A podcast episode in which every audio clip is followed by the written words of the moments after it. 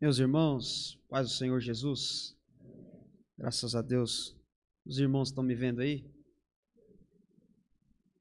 Você ri porque não é você, né? Pode se sentar, meus irmãos, graças a Deus. Quem está com sono, diga glória a Deus. Que isso?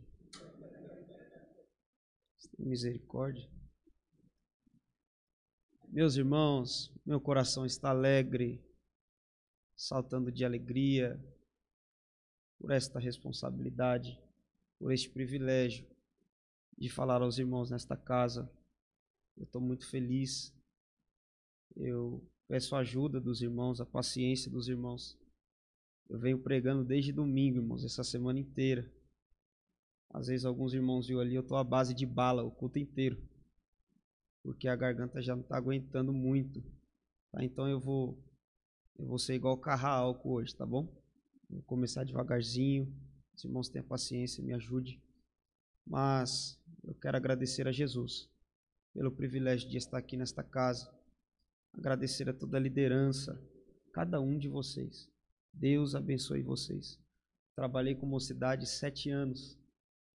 Como é bom, né? Muito bom, aprendi demais, meus irmãos, aprendi demais. Foi uma escola da vida e eu sou grato a Deus por isso.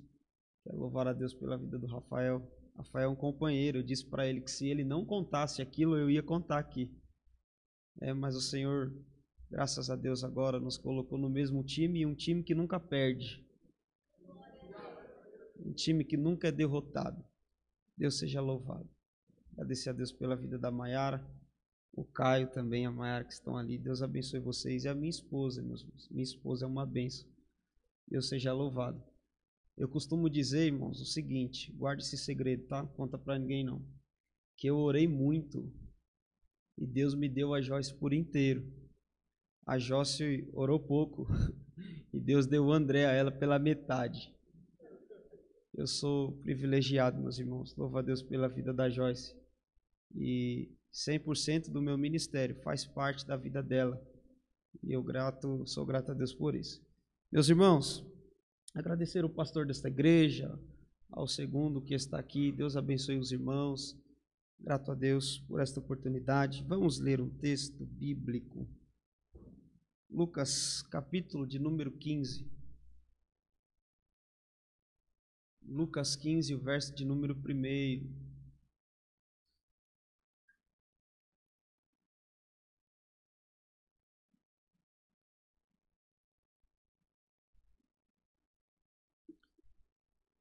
Lucas 15, verso de número 1. As irmãs acharam? Diga amém. E os irmãos acharam? Diga amém. E chegavam-se a ele todos os publicanos e pecadores para o ouvir. E os fariseus e os escribas murmuravam, dizendo: este recebe pecadores e come com eles. E ele lhes propôs esta parábola, dizendo: Que homem dentre vós, tendo cem ovelhas, e perdendo uma delas, não deixa no deserto as noventa e nove, e não vai após a perdida até que venha achá-la? E achando-a, põe sobre seus ombros, cheio de júbilo, e chegando à sua casa, Convoca os amigos e vizinhos, dizendo-lhes: Alegrai-vos comigo, porque já achei a minha ovelha perdida. Amém, meus irmãos? Grato a Deus. Eu quero que no 3 você repita algo. Eu pedi até a caneta ali para o pastor. Eu estava ali adorando a Deus e Deus me deu um tema nesse texto. E eu quero compartilhar com os irmãos. Eu quero que no 3 você repita assim comigo. Deus não apontou o motivo da despedida, tá bom? Diga assim comigo no 3. Deus não apontou o motivo de despedida. Amém? Um, dois, três. Amém. Mas apresentou o caminho de volta. Amém? Meus irmãos, este livro ele é rico em misericórdia, em graça em bondade de Deus. Aqui está um homem chamado Lucas, trazendo todos os detalhes, trazendo tudo o que aconteceu no capítulo de número 15, que é muito difícil acharmos a sua essência, a sua amplitude, a sua totalidade, porque esse texto é muito profundo, a essência é riquíssima. Eu estou há mais ou menos um ano lendo o capítulo de número 15 para tentar entender o que Deus está querendo falar conosco. Mas esse livro escrito, escrito por Lucas, quando traz os detalhes, trazendo para os dias atuais, esse espírito que habita em Lucas hoje habita nas mulheres. O espírito de detalhe, de lembrar coisas que ninguém lembra, de falar situações que ninguém mais imaginava. Esse espírito que estava em Lucas hoje habita nas mulheres. Falam coisas de anos que aconteceram atrás. Lembra situações que quando você falou, você achou que ela não viu e nem ouviu, mas ela percebeu, guardou, repetiu depois de anos. Lucas era essa tal pessoa. Não deixa passar em branco nenhum detalhe. Conta tudo, tintim por tintim. E este Lucas, que era companheiro de Paulo, como assim companheiro de Paulo? No livro de Atos dos Apóstolos, ele vai usar muito a palavra nós, ou eu e Paulo. Ou seja, Lucas, além de escrever o livro de Atos, ele passa boa parte do tempo das experiências que Paulo teve, juntamente com ele. Ser amigo de Paulo é com toda certeza ser amigo de Deus. Este Lucas é amigo de Deus. E ele traz esse capítulo de número 15 como nenhum outro texto traz a eficácia deste capítulo de número 15. Mas sabemos que aqui existem vários tipos de pensamentos. Porém, eu seria alguém que fosse pecar se não falasse do amor de Deus a vidas nesse capítulo. Não é nada mais do que amor a Deus no capítulo de número 15, tratando-se de uma ovelha, tratando-se de uma mulher que tinha uma dracma e tratando sobre um filho pródigo, ou seja, o cuidado de Deus com uma ovelha que simboliza uma pessoa, uma mulher que perde a dracma, que simboliza uma pessoa, e um filho que estava em casa e se perdeu.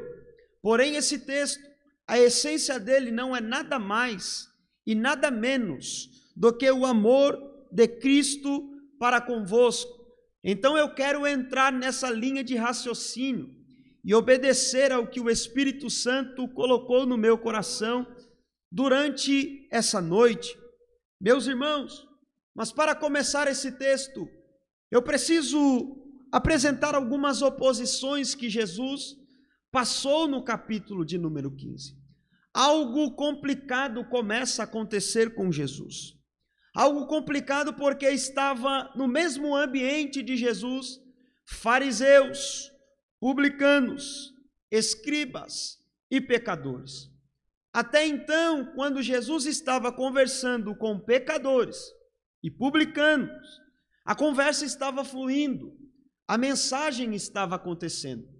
Deus estava dando graça para o teu filho amado levar uma mensagem de amor para homens que não mereciam, para homens que não podiam ter a oportunidade de ouvir a voz de Cristo.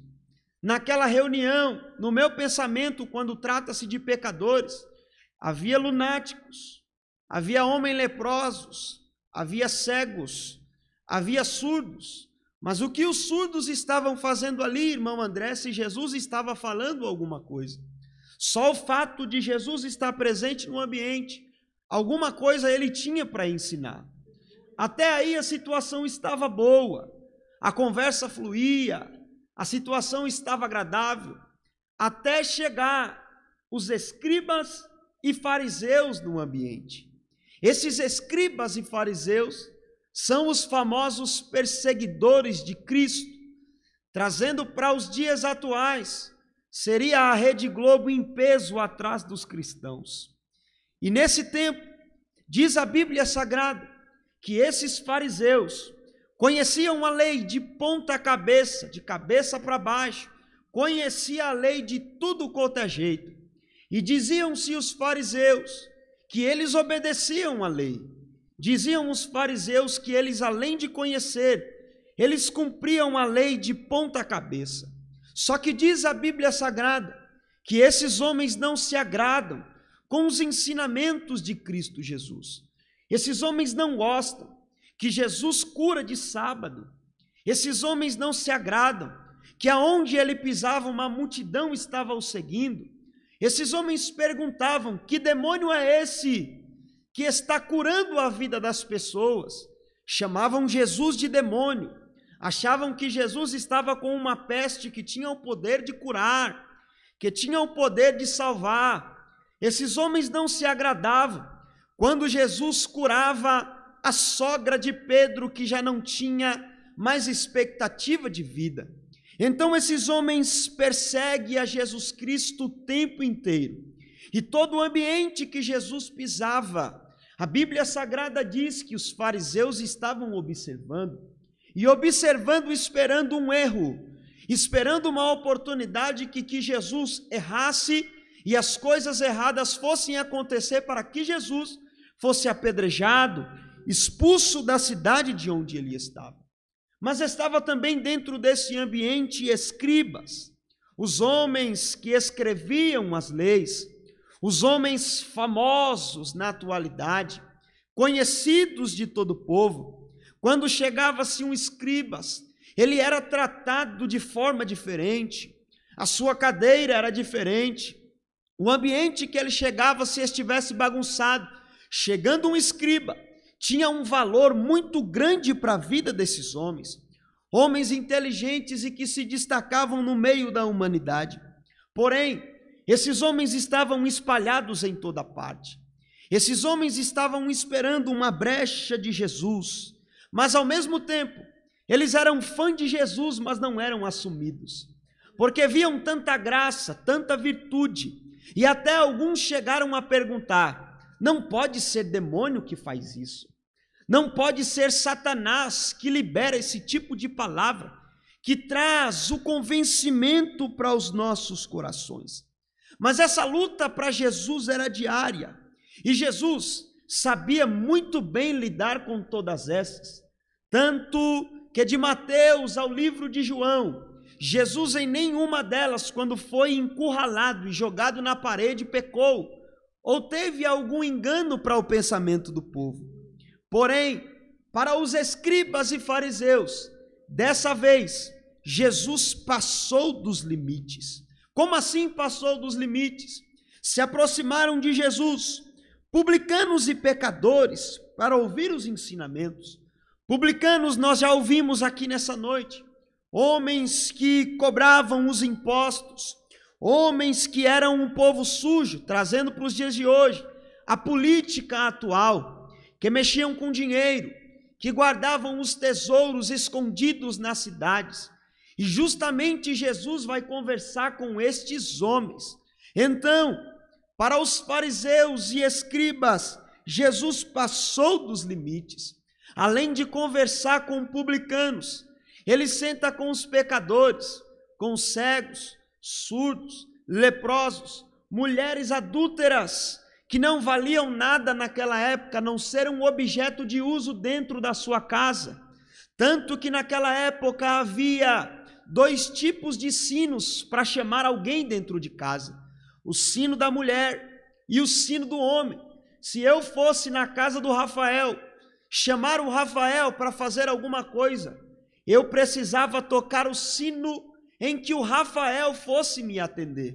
Porque se eu tocasse o sino que fosse da Maiara, e a Maiara me atendesse e olhasse nos meus olhos, ela já estaria em pecado. Porque uma mulher não poderia conversar com outro homem, a não ser o seu próprio marido. E hoje as mulheres pegam o cartão de crédito, vai no shopping, gasta o dinheiro. E algumas ainda diz que tá ruim, o marido ajuda a limpar a casa, ajuda a fazer comida. E algumas ainda estão reclamando que o negócio não tá bom. Imagine antigamente, não podia conversar com homens em públicos. Tanto que Jesus começa a quebrar esse protocolo, e graças a Deus por isso, que eu não prego aqui nessa noite para nenhum machista, eu prego para servos de Jesus que compreenderam que Jesus quebrou o protocolo conversando com mulheres, em meio ao público, trazendo a elas o perdão de pecados e a transformação que ele tinha para cada uma daquelas mulheres. Porém, dentro desse texto existe aqui uma balança, a balança da ação e da reação. A ação que tiveram com Cristo foi: ele passou dos limites. Não dá mais para apoiar esse homem dentro dessa, dessa cidade. Não dá mais para aguentar esse homem dentro desta cidade. Só que a ação chega até Cristo e a reação começa a sair de sua boca. Se agiram contra Jesus, agora Jesus vai reagir. E algo é interessante, porque mais vale a reação de um servo de Deus do que a ação do próprio inimigo. Grave isso, mais vale a reação de um servo de Deus do que a ação do próprio inimigo. Não importa qual seja a ação dele, o que vale é que a nossa reação tem que ser mais importante do que a ação do inimigo. Sambalate e Tobias disse: Será que se não pousar aqui uma raposa, ela não vai derrubar esses muros que vocês vão levantar? Mas Neemias reage dizendo: Eu estou em uma grande obra e eu não posso parar. Ou seja, mais vale a reação de um servo de Deus do que a ação do nosso inimigo. Jesus começa a reagir e chama todo mundo de canto e começa a dizer: Eu tenho uma parábola para propor para cada um de vocês. Quando ele começa a propor esta parábola, o ambiente melhora, porque os fariseus e escribas começam a ouvir Jesus falar. Os fariseus e escribas agora não estão murmurando, mas estão observando tudo que Jesus tem a dizer. E Jesus começa a propor uma parábola dizendo: Que homem dentre vós, tendo cem ovelhas, e perdendo uma delas, não deixa no deserto as noventa e nove e não vai após a perdida até que venha achá-la. Jesus começa a usar aqui um contexto cultural. Cultural porque naquela época a ovelha que nem Coca-Cola nos dias de hoje. Todo mundo tinha. Criavam-se ovelhas em casa. Só que as ovelhas não eram boas para viver sozinhas. Então, havia muitos tipos de rebanhos e vários tipos de pastores que cuidavam de ovelhas. Então, quando Jesus quer atrair aqueles fariseus, aqueles escribas, ele usa o contexto cultural da cidade e começa a falar algo que eles conheciam, que eles sabiam. Se Jesus começasse hoje a falar de inimigo, ele ia começar falando do Corinthians porque ele estaria tratando da maior atualidade dos dias de hoje. Ele estaria falando do inimigo, para todo mundo entender o contexto cultural da atualidade. Então Jesus trata sobre a ovelha. Só que o propósito desse texto era Jesus tratar sobre o amor à vida, seja ela dentro de casa como a dracma, seja ela como a ovelha fora, e seja ela como o filho que se perdeu. Porém, o texto agora cita a ovelha como um exemplo, como costume da época. Só que naquela época haviam alguns tipos de raças de ovelhas. Mas o encantador é que esses tipos de raças de ovelhas não brigavam uma com a outra, não saíam na mão uma com as outras, não atrapalhavam uma com as outras. As ovelhas não gostavam de estar separadas, as ovelhas gostavam de andar sempre juntas. Tanto que quando separava uma ovelha do rebanho, ela ficava doente, porque ovelha fora do rebanho não sobrevive tanto que as ovelhas gostavam de ficar juntas. Só que agora, o pastor que está tendo a visão do texto do capítulo de número 15 é uma visão ampla, é uma visão que vem de cima. Eu costumo dizer que a nossa visão é como um palmo na nossa frente e não enxergamos nada mais do que Deus tem a fazer. Só que o pastor de ovelhas agora está por cima do rebanho.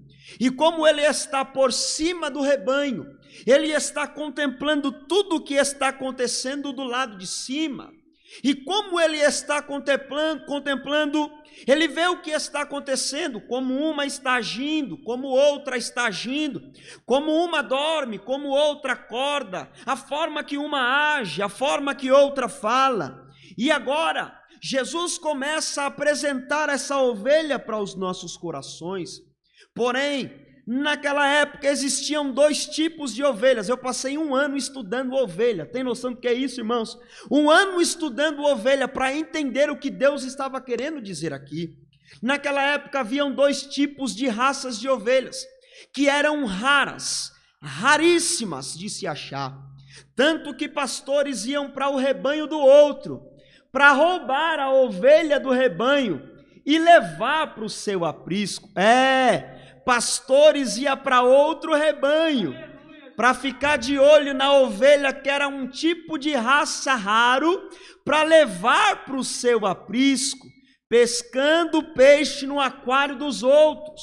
Alguns pastores faziam isso. Só que esse tipo de raça era muito bom, Caio. Como assim muito bom? Porque se ele pegasse esse tipo de raça e juntasse com outro tipo de raça, dava mais eficiência, o linho tinha mais sucesso, o crescimento da ovelha era mais rápido. Por isso que era uma raça rara de se encontrar, raça que dá futuro, raça que dá rapidez, raça que dá resultado. Quando essa raça dava resultado, alguns pastores iam no rebanho para roubar, porque o potencial delas era grande. O potencial delas era imenso, elas cresciam com maior rapidez, porém tinha um grande problema, e eu entro dentro desta mensagem. Quando ele juntava um tipo de raça de ovelha que era raro com a outra, até dava rapidez, até dava eficiência, o crescimento era melhor, a eficiência do linho dava muito dinheiro, porém havia um problema a ovelha perdia a sua originalidade. Ou seja, tem pastor do inimigo sondando o nosso rebanho, procurando ovelhas raras, que são vocês, para se misturar com outra ovelha que está lá fora. E quando junta-se com essas ovelhas, perde-se a originalidade até dá eficiência, até dá resultado, mas perde a sua originalidade. E quando o crente perde a originalidade, ele perde tudo. Sansão, quando foi escolhido por Deus, Deus disse aos seus pais: Este menino será nazireu, não pode se misturar com outras mulheres de outras terras. E sabe o que Sansão fez? Se misturou com outra mulher. Quando ele se mistura com outra mulher, Sansão perde a sua força. Sansão perde a sua originalidade. Davi, quando estava no seu reinado, vencendo as batalhas, vencendo gigantes, até que dentro do seu palácio, ele sai no seu terraço, vê uma mulher nua se banhando, sabia que a mulher era casada, se deita com a mulher. Quando ele se deita com a mulher, Davi perde a originalidade de ovelha e entristece o coração de Deus. Adão e Eva, enquanto Deus aparecia na viração do dia, eram ovelhas originais, mas quando a serpente oferece o fruto do pecado e eles aceitam, eles perdem a originalidade de ovelha. Quando Jeosafá, diz a Bíblia Sagrada, que ganhava batalhas, que vencia todas elas, mas Acabe um dia lhe oferece uma aliança, e quando Acabe lhe oferece uma aliança, diz a Bíblia que este homem Josafá aceita a aliança. Quando ele aceita a aliança, Jeosafá perde a sua originalidade, porque faz aliança com o inimigo. Deixa eu te dizer algo nesta madrugada. Deus tem uma tampa para tua panela. Deus tem um emprego para tua vida. Não precisa se misturar com outro tipo de raça. A ovelha que Deus tem para você pode ser mais demorado a eficiência. O linho pode ser demorado de ser visto, mas quando é ovelha de Deus, não perde a originalidade. Eu prego para alguém que veio pedir uma resposta de Deus dizendo: "Pai, ela é do mundo, mas ela tem conduta, ela tem postura". Deus está dizendo: "Se você se misturar com ela, você vai perder a sua originalidade". Mas pai, a empresa ofereceu um dinheiro bom. Eles só falaram para mim falsificar tal documento. Ninguém está vendo, o dono já sabe. Para mim não é proibido. Deus está dizendo: se você falsificar, você está perdendo a originalidade que Deus te fez. É por isso que eu prego nesta madrugada para ovelhas que são originais e que não pode se misturar com Dalila. A pior coisa é dormir no colo de Dalila, porque quando dorme no colo de Dalila, perde a originalidade. Só que o pastor do inimigo estava de olho no rebanho, só para roubar a ovelha que dava eficiência. Mas já não basta o pastor do inimigo que está de olho no rebanho, querendo fazer a mistura ele começa agora a enviar alguns tipos de vírus dentro do rebanho. Meus irmãos, no verão, as ovelhas sofriam muito. As ovelhas chegavam a se angustiar, porque a sua visão ficava seca. Porque o verão era tão grande naquela época, o sol era tão escaldante, que os olhos da ovelha começavam a ficar seco. E dependendo do tempo se o pastor não tivesse a visão da ovelha, tratar a sua visão, ela perdia a visão. Como assim? Porque o pastor do inimigo lançava-se um vírus chamado ceratoconjuntivite. É como se fosse a conjuntivite que nós temos nos dias de hoje, que tampa os nossos olhos, que fere a nossa vista, que fica dias e dias atrapalhando as nossas noites de sono, as nossas manhãs, os nossos dias de trabalho. Então, quando esse tempo chegava, os vírus atacavam a visão desta ovelha. Então, quando o vírus atacava-se a visão da ovelha, a ovelha sem visão faz tudo sem direção. A ovelha, quando perde a visão, começa a se preocupar. A ovelha, quando perde a visão, ela começa a andar sem propósito.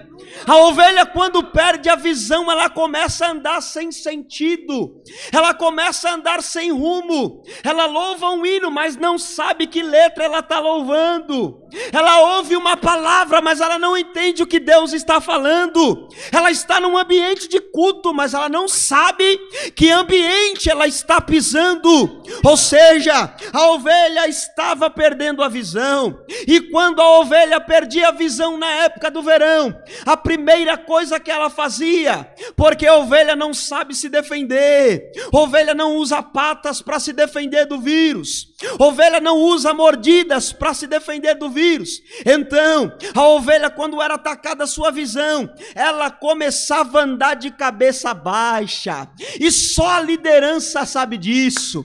Quando aquele jovem que é acostumado a andar de cabeça erguida, chega no ensaio de cabeça baixa, e o líder que tem discernimento já sabe: aconteceu alguma coisa, fizeram alguma coisa com ele, ou seja, o vírus passou por ele e arrancou a visão, e ele que andava de cabeça erguida, agora está andando de cabeça baixa, e a Bíblia nos apresenta isso: uma mulher adúltera peca contra o seu marido, peca contra a lei e peca contra Deus, e os homens machistas se ajuntam. Interessante que eles levaram só a mulher para ser condenada e não levaram um homem para ser apedrejado.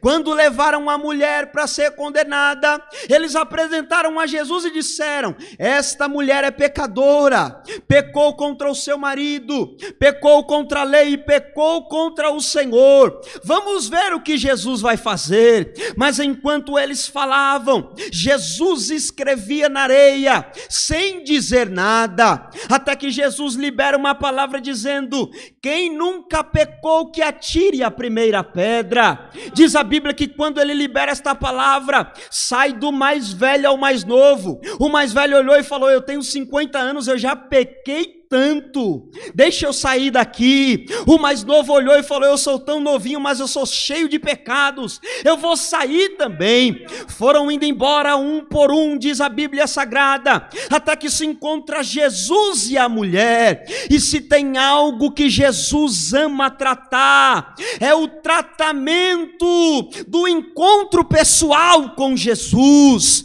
Esta mulher tem um tete a tete, uma vista a vista com Jesus Jesus, e ele pergunta à mulher: cadê os teus acusadores? Ela diz: eles foram embora, eles se condenaram. Ela disse: não, e ele diz: mulher, vai em paz e não peques mais. Moral desse texto: a moral é que a mulher chegou de cabeça baixa na conversa com Jesus, mas a mulher que chegou de cabeça baixa, sem visão, acabando de pecar, atacada pelo vírus, ouviu Jesus falando, ouviu ouviu Jesus perdoando, quando ela ouviu Jesus falando, entrou de cabeça baixa, mas saiu de cabeça erguida.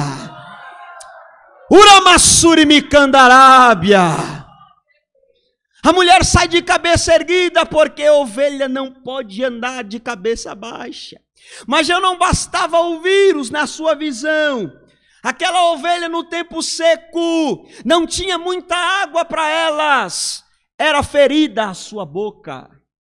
E quando feria-se a boca da ovelha, criavam-se feridas na boca da ovelha. E quando criavam-se feridas, ela, para se defender, comia algo cascudo para tocar na ferida e ver se amenizava a sua dor.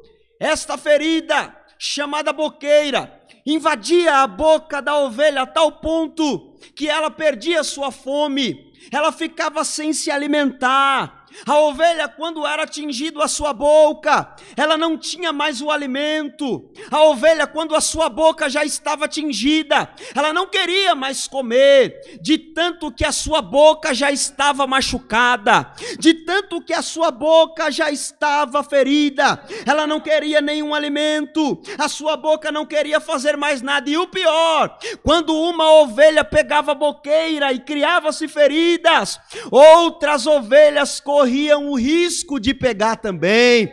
Aqueles crentes que chegam e dizem: Você viu aquele culto frio? Aí ele ouve, e quando ele ouve, ele pega também a ferida na boca e sai falando: Você viu aquele culto frio? Você viu aquela atitude do irmão? Essa é a ferida da boqueira que, quando entra dentro da boca, quer atrapalhar a vida de outras pessoas. Pedro convertido, diz a Bíblia Sagrada, que Paulo precisou puxar a orelha de Pedro, porque Pedro estava com os gentios e falava mal dos judeus, e quando estava com os judeus, falava mal dos gentios, quando estava com a Debrais, falava mal da de Belém, quando estava com a de Belém, falava mal da Debrais. Paulo ficou sabendo disso, chamou Pedro de canto, eu queria estar naquela reunião de obreiros dinheiro. Pedro, agora chacoalhado por Paulo, Paulo olha para ele e diz: Rapaz, isso está errado. Você anda com ele, é amigo, mas pelas costas você não é. Você já foi atingido pelo vírus da boca. Ei, que a tua boca seja para a glorificação do nosso Deus, que a tua boca seja para a adoração do nosso Deus. A mulher samaritana já estava com essa ferida. Quando Jesus lhe apresenta a água da vida para ela, e ela diz: Mas os nossos pais nos ensinaram que é nesse monte que nós temos que adorar. E Jesus estava dizendo: Ei, a sua boca já está ferida, você já foi contaminada. Não é nesse monte, não é outro lugar que eu estou dizendo, mas eu estou à procura daqueles que adoram em espírito e em verdade verdade. Tanto que quando a mulher estava ferida, até ouvir Jesus, ela só reclamava. Mas depois que Jesus lhe dá a água da vida, ela vai até a cidade, sem teologia, sem curso, uma mulher entra na sua cidade, apresenta Jesus, mas eu abro um parênteses que enquanto Jesus conversava com ela, os discípulos estavam na cidade de Samaria, e enquanto os discípulos não teve coragem de pregar para um, a mulher chegou na cidade e pregou para todo mundo. E quando ela anuncia o evangelho, a cidade inteira vai até o poço e conhece a Jesus e diz o texto que muitas vidas se convertem. Porém, a situação do texto não para por aí. Ele quer agora roubar não só a visão, não só a boca ferida, mas insetos perturbadores que, quando viam a boca ferida, queriam entrar pelo ouvido da ovelha. E quando esses insetos queriam entrar pelo ouvido da ovelha, eles não queriam só o ouvido, eles queriam afetar a mente da pessoa, a mente da ovelha, porque havia naquela época um tipo de bactéria que tinha no, no pensamento, no, no, no cérebro da ovelha, e quando o inseto entrava, ele se alimentava necessitava daquela bactéria, ele precisava daquela bactéria, ou seja, o inseto queria entrar por um ouvido só para enganar e alimentar a sua mente e sair se alegrando. Deixa eu te fazer uma pergunta: quantos irmãos eram para estar sentados aqui nessa cadeira, mas o inseto perturbador entrou pelo ouvido, roubou a sua mente e nunca mais ele voltou? Quantos pastores estão sendo acusados por esses insetos e tirando a sua própria vida,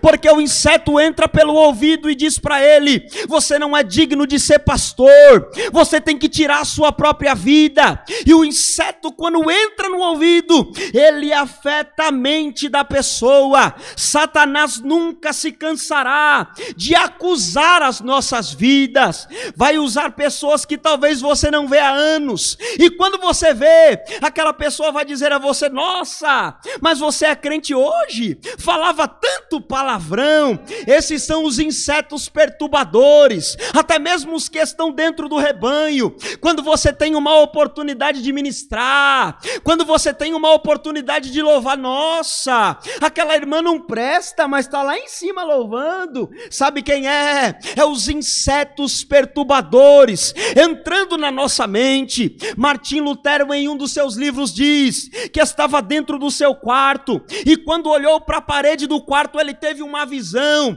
e a visão dizia, uma visão diabólica: Martim Lutero, você foi monge da Igreja Católica, não merece aceitar Jesus. Martim Lutero, você roubava o dinheiro da Igreja Católica. Martim Lutero, você era o cão em pessoa. Martim Lutero, trazendo para os dias atuais, você está roubando os coroinhas e abusando deles. Martim Lutero só esperou acabar a acusação. Quando acabou a acusação, Martim Lutero levantou a sua mão em espírito e disse: Mas o sangue de Jesus me purifica de todo pecado. Eu era sim pecador, mas ele me perdoou. O inseto chegou até a cruz do Calvário e disse a Jesus: Se tu és o filho do verdadeiro Deus vivo, desce da cruz e salva-te a ti mesmo. O inseto foi até o momento do Calvário para que Jesus não pudesse morrer por cada um de nós, mas Jesus disse: Daqui eu não saio, daqui ninguém me tira, daqui ninguém me arranca. Se eu sair daqui, a humanidade não poderá me adorar. Ei, tome cuidado, o inseto está passando por aqui, procurando uma ferida para entrar, um ouvido para invadir, acusar a tua mente e dizer: sai desta casa. Mas Jesus está dizendo: sou Deus de novas oportunidades.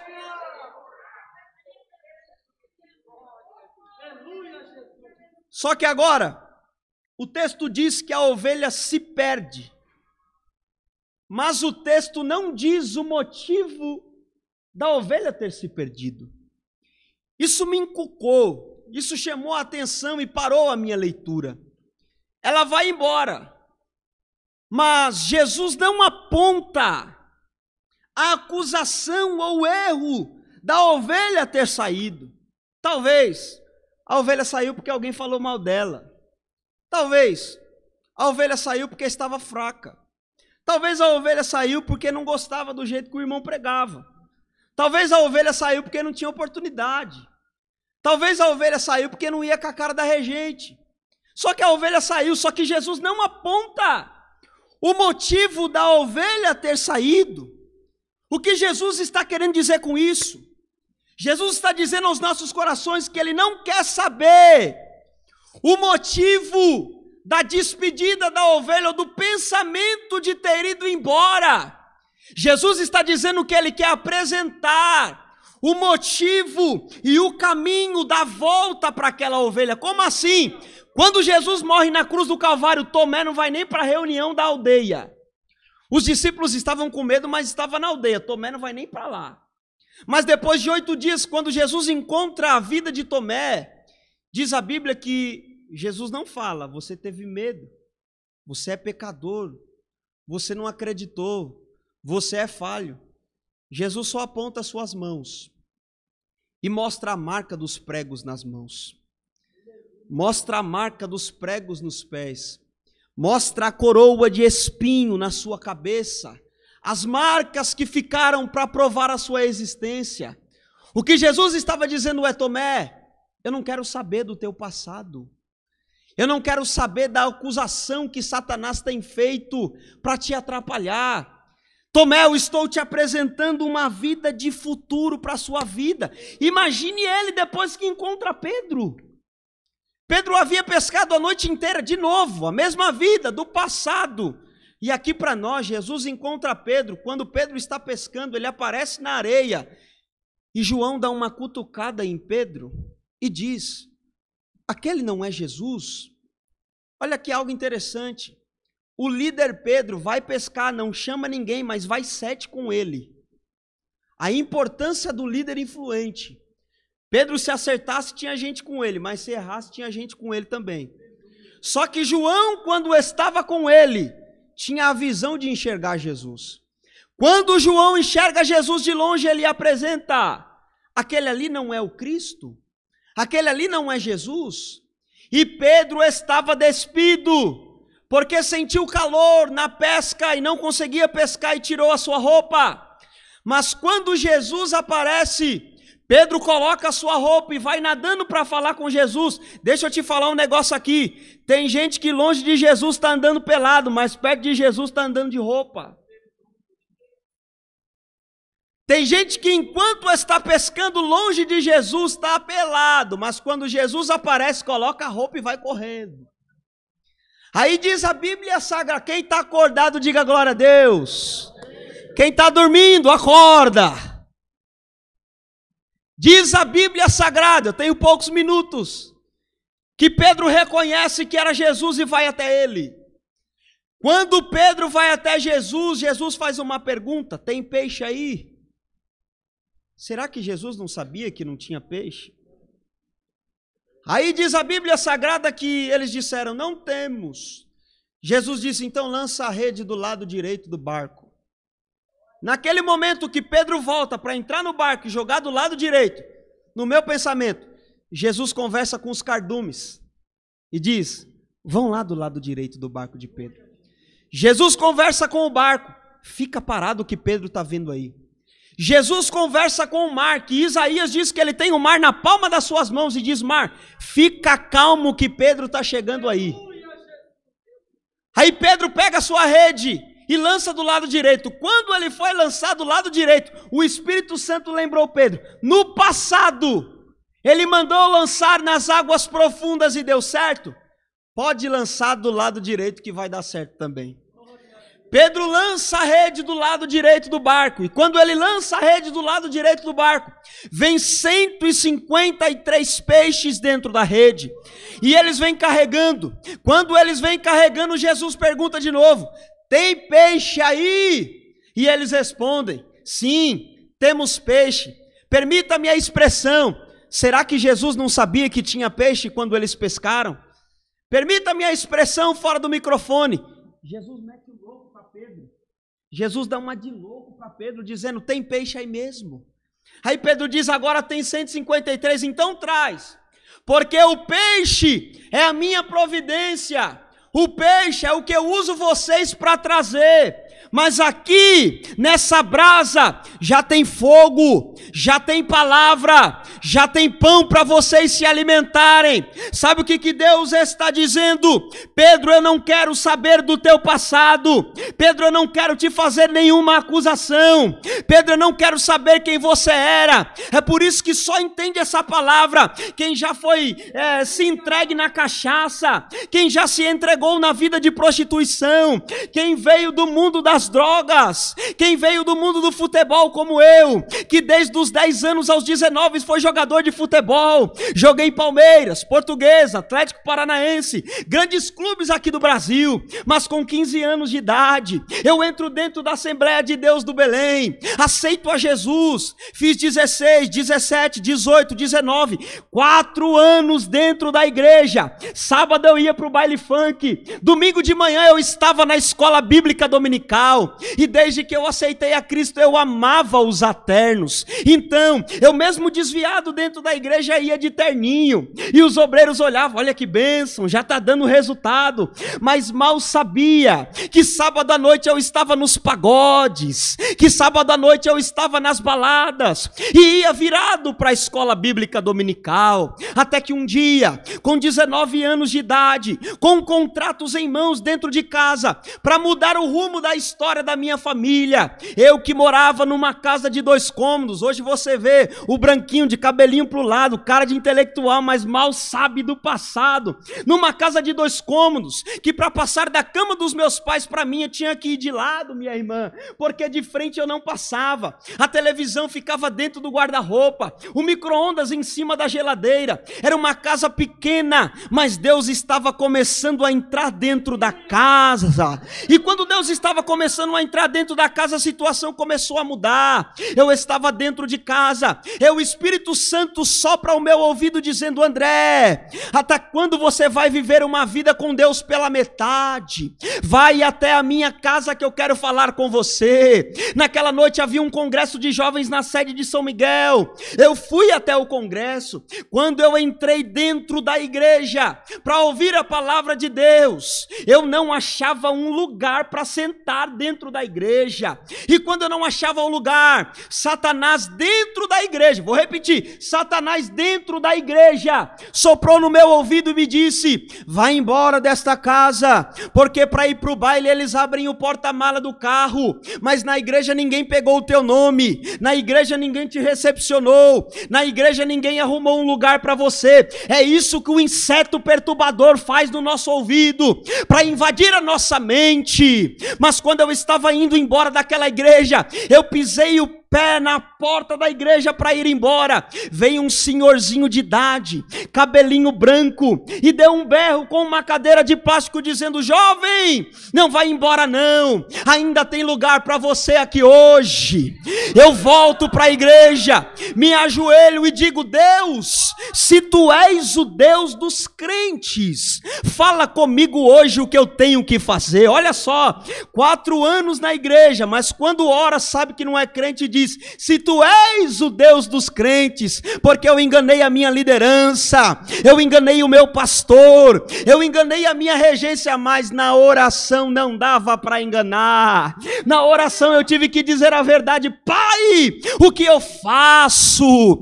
Quando eu estava ouvindo a palavra, o pregador naquela noite apontou para mim, no meio de uma multidão de pessoas, e ele disse assim para mim, jovem: hoje Deus está arrancando a chuteira dos teus pés, porque a tua vida é muito maior que quatro linhas de um campo de futebol. E hoje eu estou colocando a palavra dentro do teu coração, e você vai voar para lá, vai voar para cá, vai falar da minha palavra para dizer o quanto eu sou bom. Só não deixe o inseto perturbador entrar na mente e dizer a você: você não merece, você tem que sair da igreja, você não pode ficar nesse grupo. Deus Deus está dizendo: Eu não quero saber do teu passado, eu não quero te fazer nenhuma acusação, mas eu quero te apresentar um caminho de volta. E qual é o caminho de volta? É dentro do rebanho, fica dentro do rebanho, não saia do rebanho, permaneça no rebanho, louve no rebanho, ore no rebanho,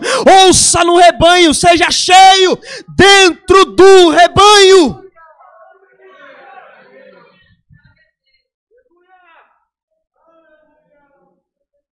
Só que quando a ovelha sai do aprisco, a Bíblia diz que o pastor vai atrás. A misericórdia vai atrás da ovelha. A graça vai atrás da ovelha. Só sabe disso aqui quem já foi visitado por Deus quando estava caído fora do rebanho. Só sabe disso aqui quando Deus envia alguém que você menos espera. Quem nunca orou de joelhos e diz: Deus, manda alguém aqui em casa. Quando levanta da oração, tem alguém batendo palma. Quem nunca orou e disse: Deus, está faltando alguma coisa na geladeira. Quando pensa que não chega a cesta básica de um lugar que a gente nunca esperava. A graça vai atrás da ovelha, a misericórdia vai atrás da ovelha. E diz a Bíblia Sagrada que quando o pastor acha a ovelha, primeira coisa que ele faz, pega a ovelha, coloca no ombro. O que que isso significa? Eu tiro todo o peso que está em você e coloco em mim. Eu tiro toda a depressão, que estão dizendo que é frescura dentro de você e coloco em mim. Eu tiro toda a ansiedade que ninguém te entende que você tem e coloco sobre mim.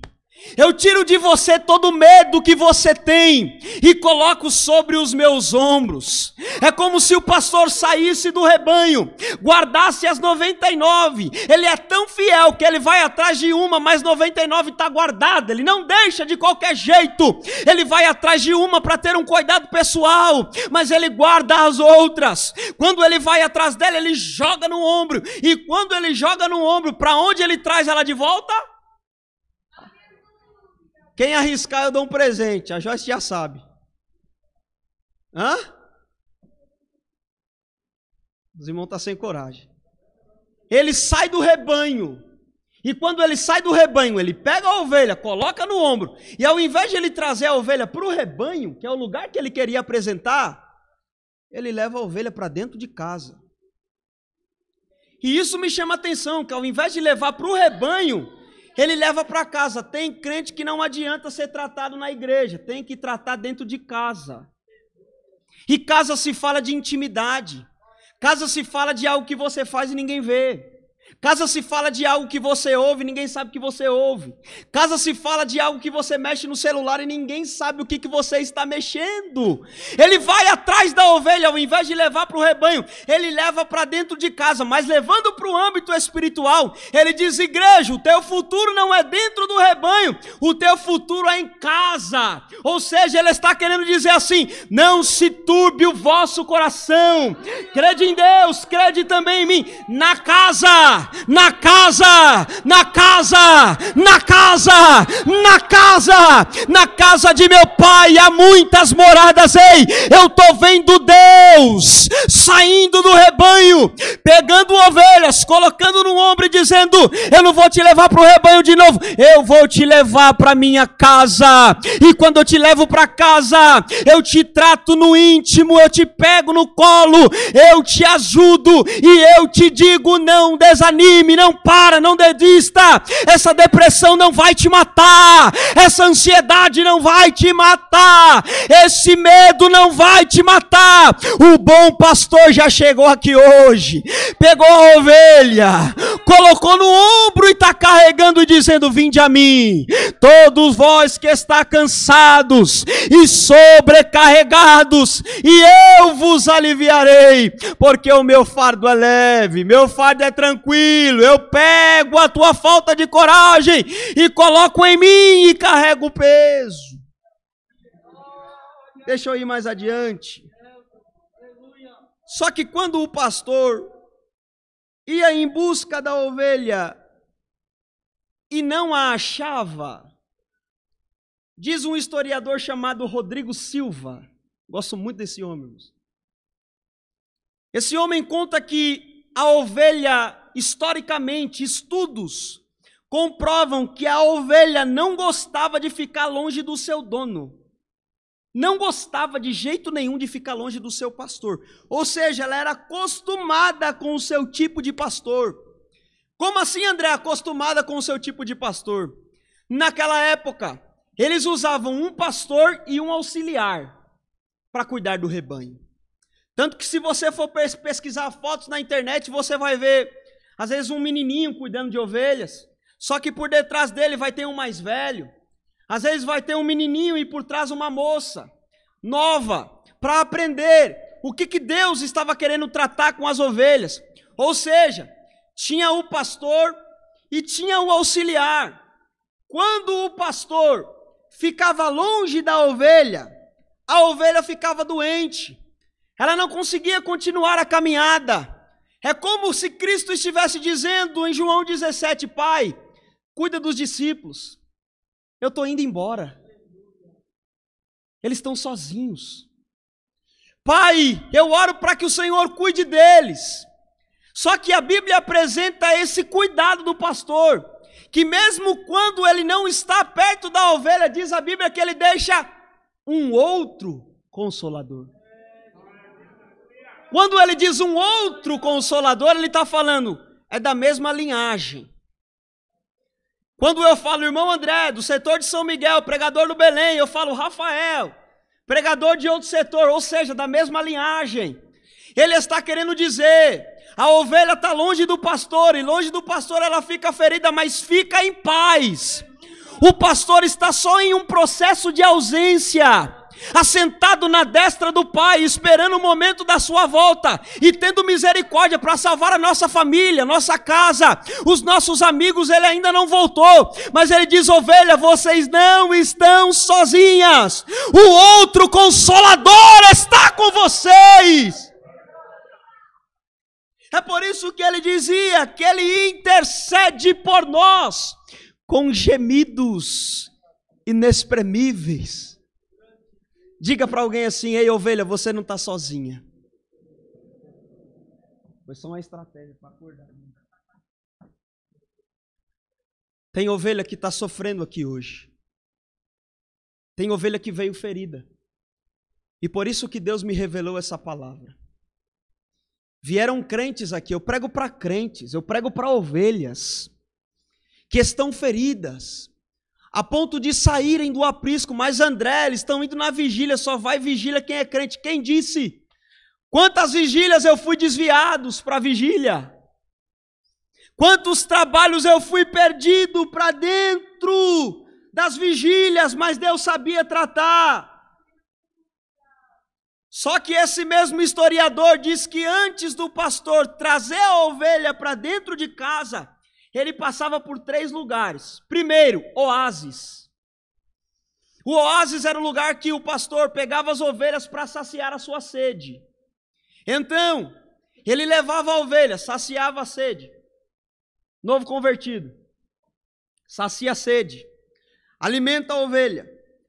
Quando ele saciava a sede da ovelha, ele passava pelo segundo local, curral.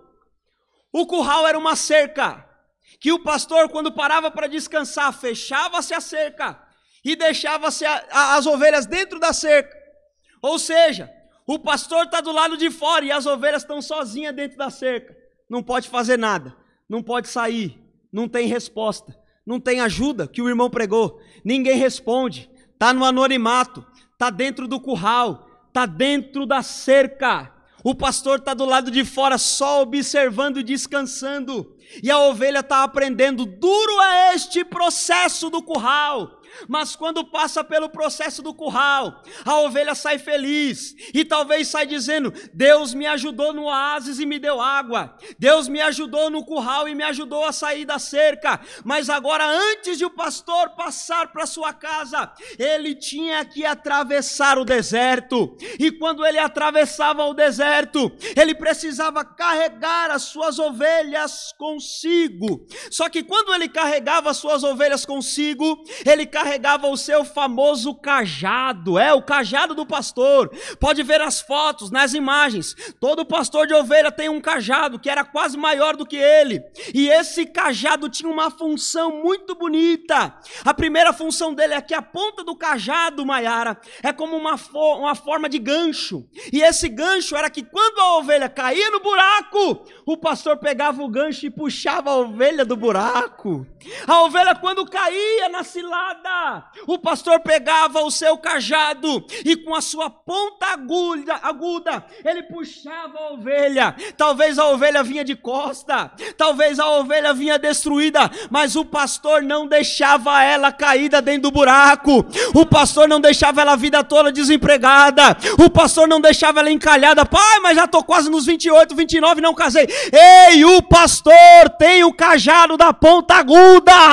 E na hora que ele tiver que puxar ele puxa, ele traz de volta. A segunda função que esse cajado tinha é que com a mesma ponta que ele puxava as ovelhas, quando vinha animais ferozes e famintos no deserto para matar a ovelha, comer a ovelha, a mesma ponta que ele puxava a ovelha, ele destruía os animais que vinham contra as ovelhas. É você quando está na rua sozinho e vem alguém para te assaltar, mas quando chega perto, olha e fala: "Ah, esse aí tem cara de ovelha, o pastor está cuidando esse não posso. É Deus que cuida, ou é Deus quando permite que assalta, mas não deixa fazer nada. Leva o teu iPhone, leva teu dinheiro, leva teu cartão, tem trabalho para fazer documento, mas Deus cuida da ovelha. A mesma ponta que ele puxa é a mesma ponta que ele te protege. A mesma palavra que ele te trouxe é a mesma palavra que ele te sustenta. Só que a terceira função do cajado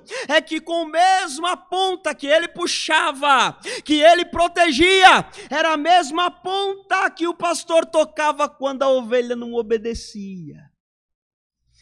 A ovelha, quando era desobediente, ele dava uma cutucadinha com a ponta do cajado. Ou seja, ela tem três funções: função de misericórdia, Deus tira do buraco. Função de proteção, Deus livra dos animais ferozes. Função de correção. Quando está errado, Deus fala. Quando está errado, Deus trata, Deus conhece. Ou seja, Ele tira do buraco, salva a vida. Mas se tiver que corrigir, Ele vai corrigir. Se tiver que falar, Ele vai falar. Se tiver que tratar, Ele vai tratar. E eu parto para o encerramento.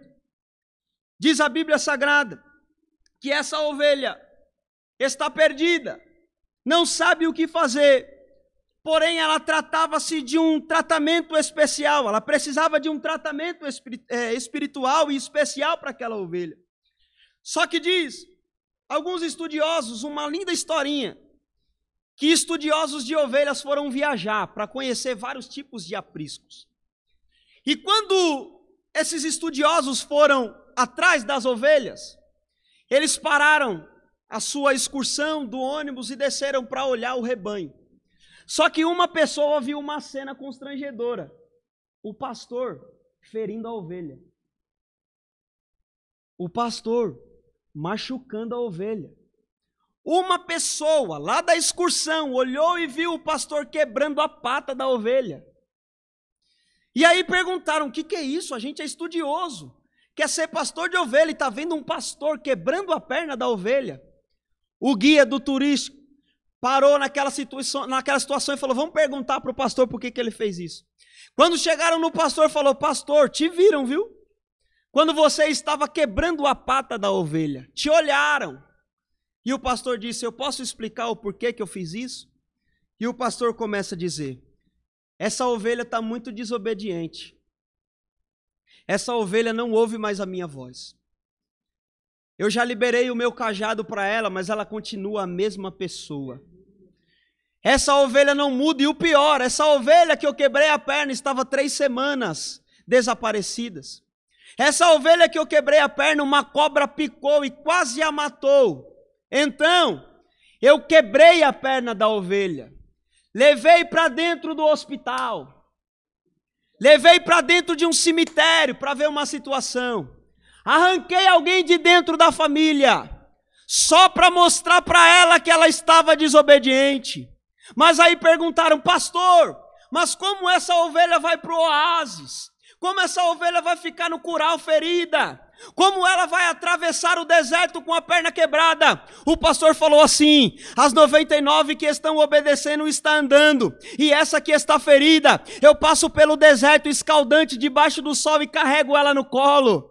Ela está com a pata quebrada, mas é só para mostrar para ela que eu tô com ela. É só para mostrar para ela que eu a amo. É só para mostrar para ela que eu ajudo. Deus está dizendo aqui nessa noite: levante a sua mão. Se Deus tiver, levante a sua sua mão em nome de Jesus. Se Deus tiver que quebrar a perna de alguém, Deus vai quebrar, mas é só para te trazer para perto. Não se preocupe, porque se ele ferir, ele vai te carregar no colo do deserto escaldante, do calor, debaixo do sol, debaixo de chuva, debaixo do frio, mas só para te ter por perto. Eu encerro. No cair da tarde, enquanto ele carregava lá uma ferida, e as 99 obedecendo, eles passavam pelo vale para entrar em casa. O vale que o salmista Davi vai citar em um salmo.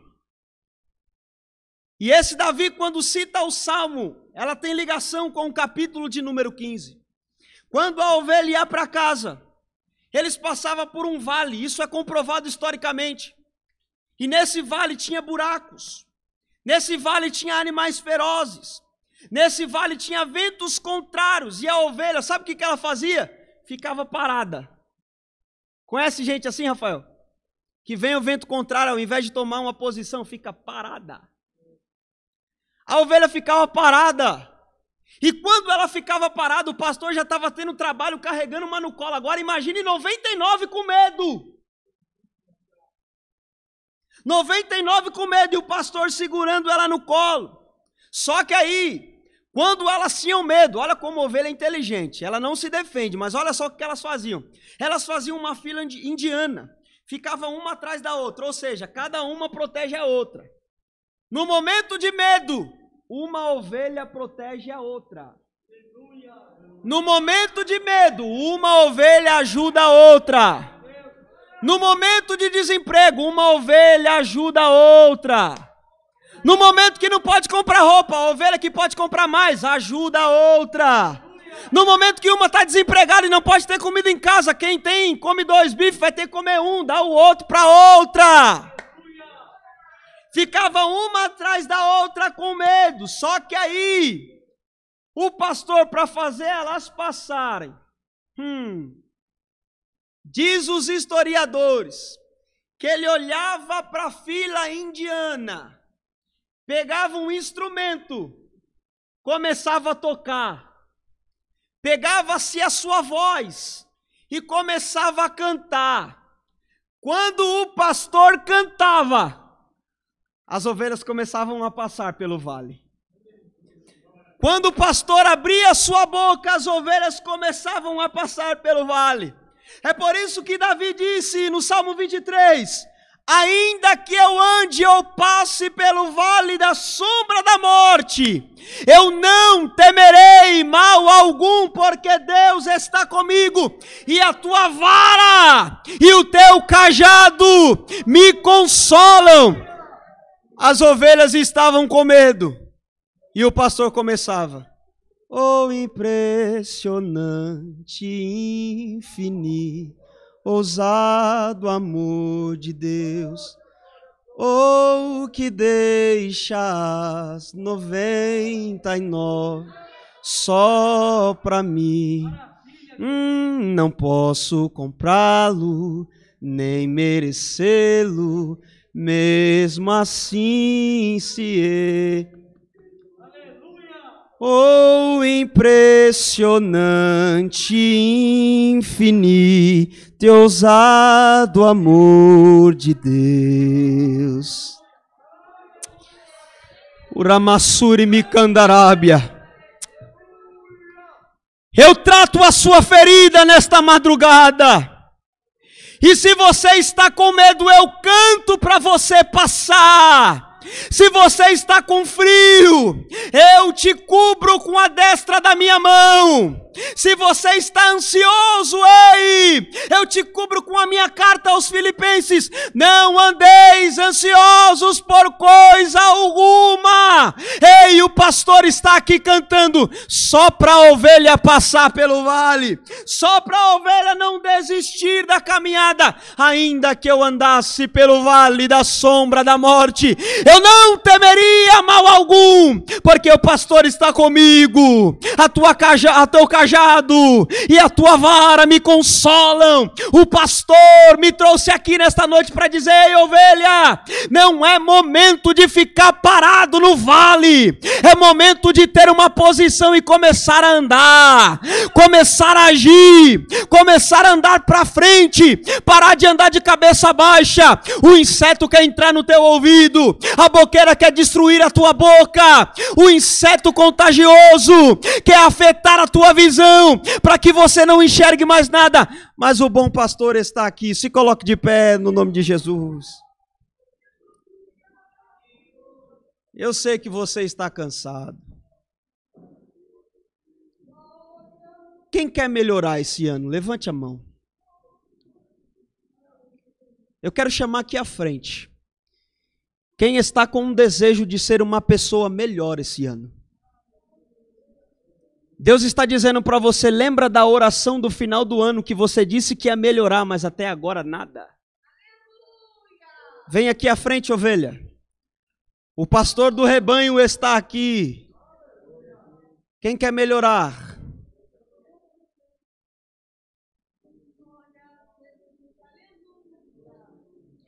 Oh, impressionante, infinito teu ousado amor de Deus, ou oh, que deixa as noventa e nove só para me encontrar. Me ajude, irmãos, cante. Aleluia.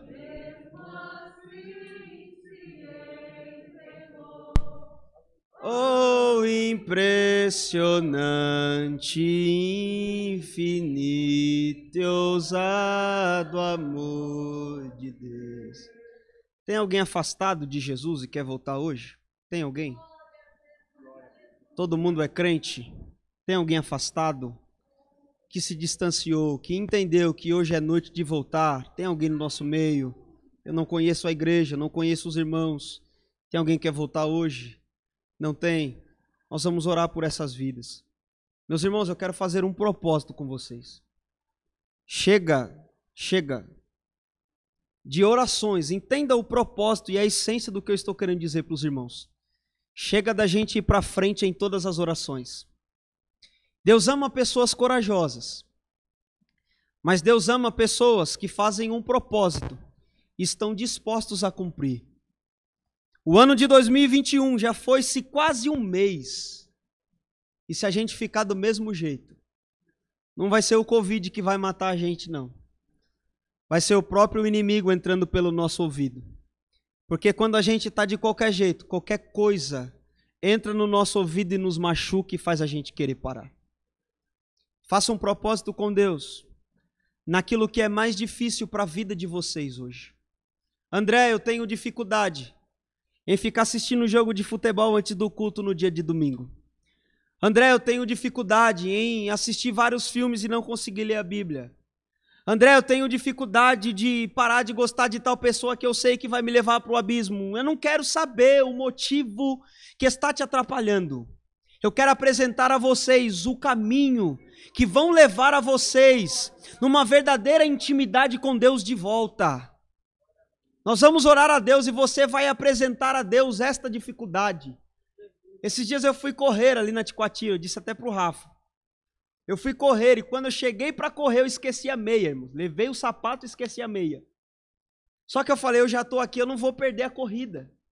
E quando fui dar aquela corrida, eu falei, eu vou sem meia mesmo. Depois a Joyce lava o chulé lá e, e tá tudo certo. Só que enquanto eu corria, Rafael, a etiqueta de dentro do sapato incomodava os meus pés. Ou seja, eu queria correr, mas alguma coisa me incomodava. É disso que eu estou falando com os irmãos hoje. O desejo do olhar dos irmãos me diz isso que vocês querem melhorar, mas tem uma força maior por trás disso. Ore por esta pedra no sapato que está incomodando a sua corrida. Ore por esta pedra que está atrapalhando você de continuar a caminhada com Deus. Porque o que Deus tem para esses jovens, esses irmãos que vieram aqui à frente, ei, é de Jesus esse negócio que desce do céu. É pregadores do evangelho. Aquele rapaz que está que tá ali, que deu uma saudação, Deus disse para mim que vai te dar palavras de dons de discernimento para pessoas ouvirem. E que você, quando liberar a palavra, elas vão se convencer pelas palavras que você libera, porque não serão suas, serão as palavras de Deus. E Deus diz que há momentos que você enche o coração, alegra o coração para falar e diz: "Pai, mas será que aqui é o momento da oportunidade? Será que aqui é a hora de falar?" Deus diz: "Abra a sua boca, que eu coloco o dom na sua boca para liberar a minha palavra e tirar pessoas do abismo." Deus tem ministério para pessoas aqui, mas primeiro tem que mudar, tem que querer melhorar, tem que aceitar o colo do pastor, tem que ficar dentro do rebanho, tem que estar pronto para voltar para casa, tem que cuidar do ouvido, tem que cuidar da boca, tem que cuidar da visão, cuida da visão lendo, cuida do ouvido assistindo pregação, cuida da boca sem falar dos outros. Deus tem coisa grande para esta juventude.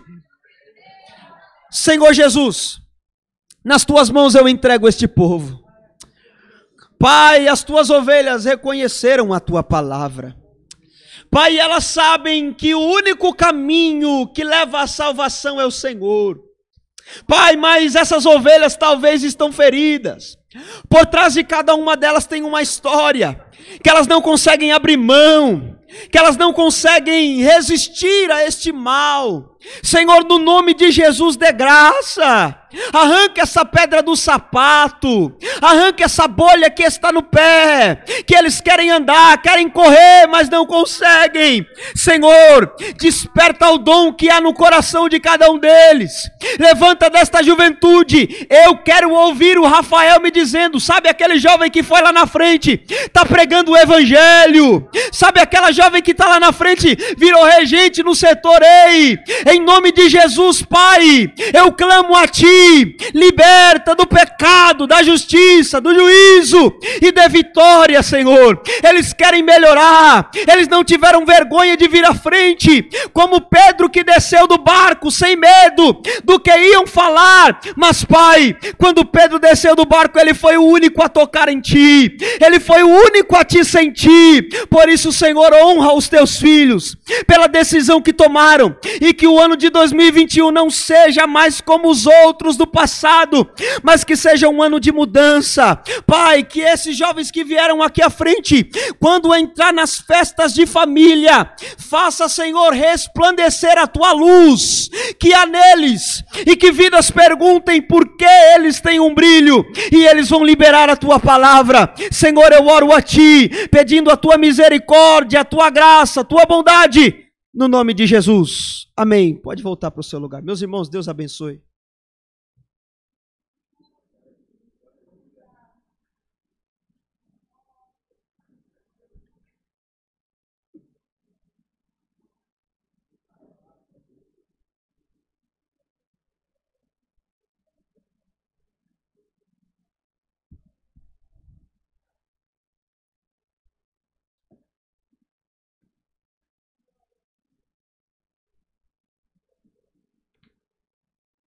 Amém? Quantos querem agradecer a Deus por essa palavra? Quantos se compromete a continuar orando pela vida do pastor, da sua esposa? Diga amém. Amém. amém. Deus abençoe, pastor. Deus abençoe nossa irmã. Eu quero agradecer aqui a você, a essa mocidade que compareceu a este trabalho, que nos ajudou, que se esforçou a estar aqui. Tenho certeza que não foi em vão. Leve a sua vitória. Seja fortalecido por Deus. Você é ovelha e ele é o pastor. Amém? Quero agradecer também o nosso pastor Ridalber pela oportunidade que nos deu, nos abriu a porta junto com o pastor Ezequias, nos permitiu fazer esse trabalho. O nosso pastor Tiago também. Tiago é Tiago vai nos guiando e a gente vai indo atrás dele e ele vai nos ajudando. E graças a Deus pela vida do nosso pastor, da sua família. Agradeço os meus companheiros, meus, meus amigos. Graças a Deus pela vida deles. Deus é muito bom. Agradeço muito a vocês. Deus continue abençoando. Amanhã a gente tem a continuidade no nosso trabalho. Conto com todos. Contamos com todos. Deus abençoe.